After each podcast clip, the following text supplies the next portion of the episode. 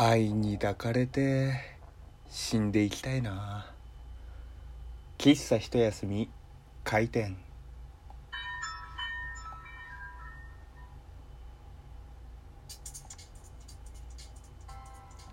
クリスティーヌ。皆様ごきげんよう。喫茶一休みゆうさとでございます。僕今ねエリックになってるんですよ。っていう話をすると、おい おい、ゆうさと、新年早々気が狂ったか？なんてね、えー、ツッコミが入りそうですけど。いやー、今日ね、1月2日、僕の大好きな宝塚歌劇、ゾメがね、えー、無事終えたわけですよ。チケット外れたんで当日券ね、朝4時50分ぐらいから並んで、でも4時50分から並んでも、当日券先着順なんですが、ギリギリだったっていうね、一応徹夜禁止ってなってるんですけど、で、一応ね、えー、最速で、えー、東京宝塚劇場最寄り駅に着くね、電車に乗ったはずだったのにもうみんなついてて、あれれ？とは思いつつも、まあ一応ね、えー、チケット取れたんで、まあめでたしめでたしということでね、え、宝塚見に行ったんですよ。で、まあその見に行った演目というのが、ファントムという演目でして。で、このファントムって、えー、これだけ聞くと、えー、何それ知らないっていう人もいるかもしれないんですが、オペラ座の怪人っていうと、えー、結構ね、ああ、オペラ座の怪人聞いたことあるとかっていう人が多いと思うんですよ。実はこのファントムっていう演目って、オペラ座の怪人、小説が元になって、えミュージカルになってますけど、実はその小説オペラ座の怪人を別の解釈で、え、ミュージカル化、舞台化したのがファントムなんですよ。なので、大筋のストーリーとか登場人物は一緒だけれども結末とか登場人物がちょっと違うっていうのがファントムとオペラ座の怪人なんですね。で、えー、宝塚歌劇で今やってるのがファントムという演目の方でして。で、まあ、こっから先、まあ、若干ネタバレになるんですが、えー、ネタバレ嫌な人は多分ちょっと今日は聞かない方がいいかもしれないっていうのと、まあ、あとね、えー、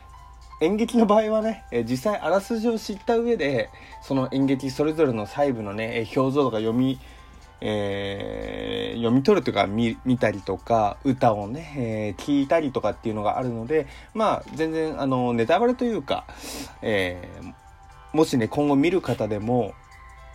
あらすじをもともと知っとくっていうのはまあ別に悪くないのかなと思うのでそれはあの正直今日の配信に関しては、え皆様のねえー、判断で、え、聞いてほしいんですけれども、え、実はですね最初の僕の、え愛に抱かれて死にたいっていうのはちょっと僕の人生設計と今日のファントムがつながったっていうのがありまして。で先にその僕の人生の理想像の話をする前にそのファントムの若干のあらすじを話すとまあえー、オペラ座の怪人がいるじゃないですか。あの、オペラ座、パリのオペラ座の地下に住んでいる仮面をつけた男。で、その男が、えー、すごくね、歌が上手な歌姫と出会って、で、その歌姫に希望を見出すと。で、どうして希望を見出すのかというと、その、オペラ座の地下に住んでる怪人、ファントム、まあ、エリックって言うんですけど、は顔がめちゃくちゃ生まれつき醜くて、で、仮面をつけてるんですね。で、あんまりこう、外とかに全然出られないんですけれども、歌だけはすごく上手でテノール歌手になりたいみたいなそういう話とかもあって、で、えー、歌姫、なおかつしかも母親、もう今は亡くなった母親のね、えー、歌声とかにすごくこう、思いを強く持ってたんですよ。で、えー、オペラ座にやってきたクリスティーヌっていう、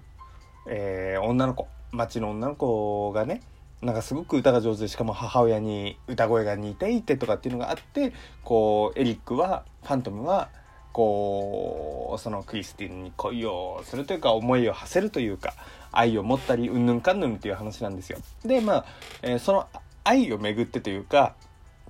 えー、そのクリスティーヌに対する嫉妬とか別の男からのクリスティーヌへの愛とかいろいろなこうごちゃごちゃごちゃごちゃいろいろあった上で最終的にそのオペラ座の怪人っていうのはファントムっていうのはそのオペラ座で幽霊とか怪人って恐れられてるんですね。でこのファントムっていう演目では最終的にこのエリックかっこファントムっていうのがこう正体がバレてでまあ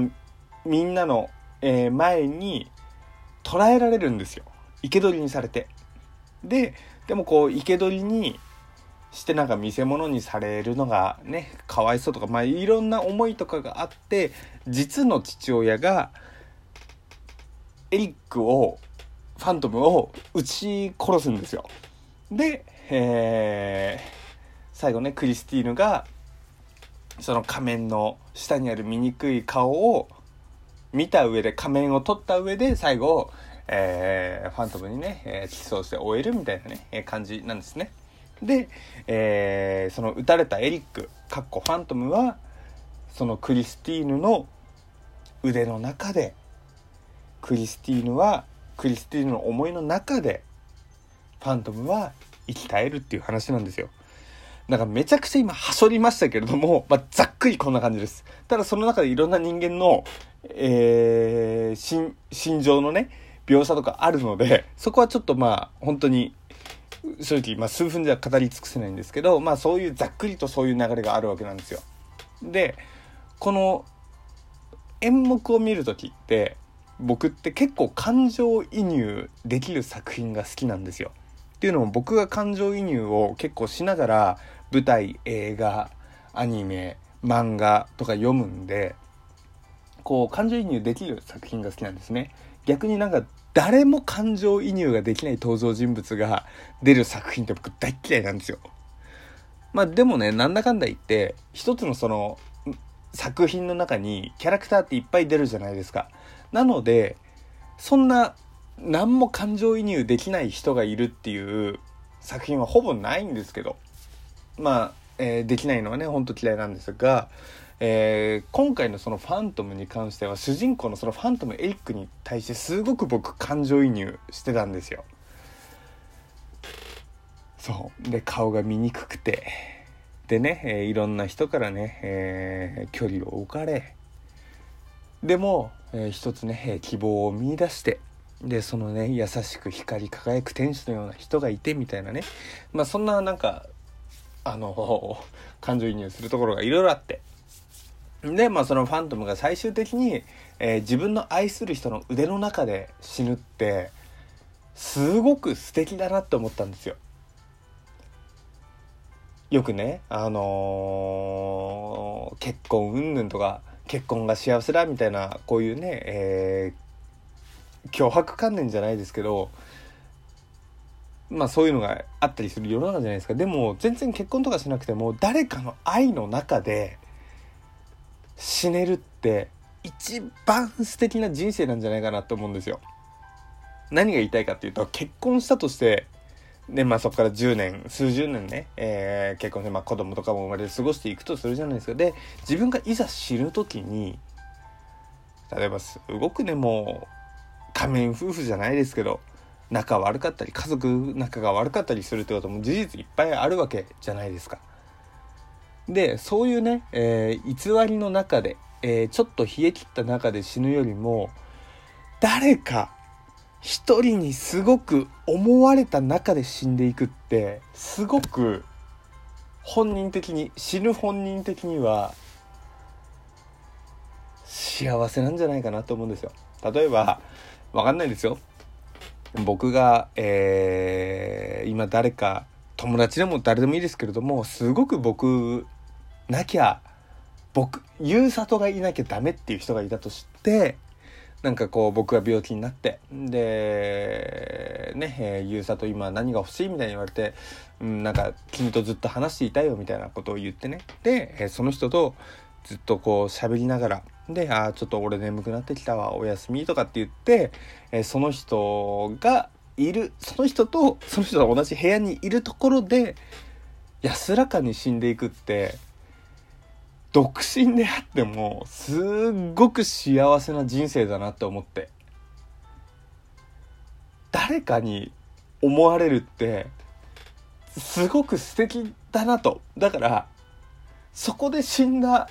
ファントムって絶対幸せなんじゃねえかなみたいなことを僕はずっと考えてたんですよ。っていうのを僕あの実は宝塚のラジオトークやってるんですよ。今この熱量をそっちにやっときゃよかったってちょっと思ったんですが、ちょっと、それはね、それで明日、えー、ちょっと話したいことがあったんで、明日ね、えー、そっちは更新する予定ですけど、本当にちょっと人生観として、あのー、死ぬ時に、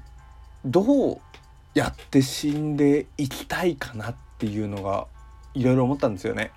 例えばこう、僕今まで、即死がいいと思ってたんですよ。例えば、なんかこう、道歩いてる時に心臓発作でパタンとか、仕事してる時にパタンとか、少なくとも、あの、孤独死は嫌なんで、誰かいるところで即死でパタンみたいな感じで死ねればいいやと。誰にも迷惑かけないしね。その死に方がいいなって思ってたんですけれども、もしも自分のわがままが許されるのであれば、パタンと死ぬ以上に、安らかに苦しまずに死んでいくけれども誰かと一緒にいてなおかつ誰かに思われていたいなって思って。うん。そういうのをねちょっと舞台を見つつ感じちゃってね。うん。あのー、テンション僕のテンションお察しの通りちょっと僕お酒入ってますよ今。でもねこれは本当に舞台見ながら思ってたし、なんならちょっと別の、あの、ツイートじゃない、あの、全然違うアカウントなんですけど、別のアカウントでこの思いずっと僕吐き出してましたし、この思いは全然嘘偽りない、持ってもいない話なんで、うん、ちょっとね、この、うん、死に方っていうのはね、なんか、ちょっと理想像というか、舞台を見つつ、感情移入しつつ、ああ、この死に方いいな、なんていうふうに思いますよね。っていうね、なんかすごい死に方みたいな物騒な話になりましたが、今日の喫茶いたしみはこれでね、閉店とさせていただきます。明日は明るい話題にします。それじゃあまたね、バイバイ。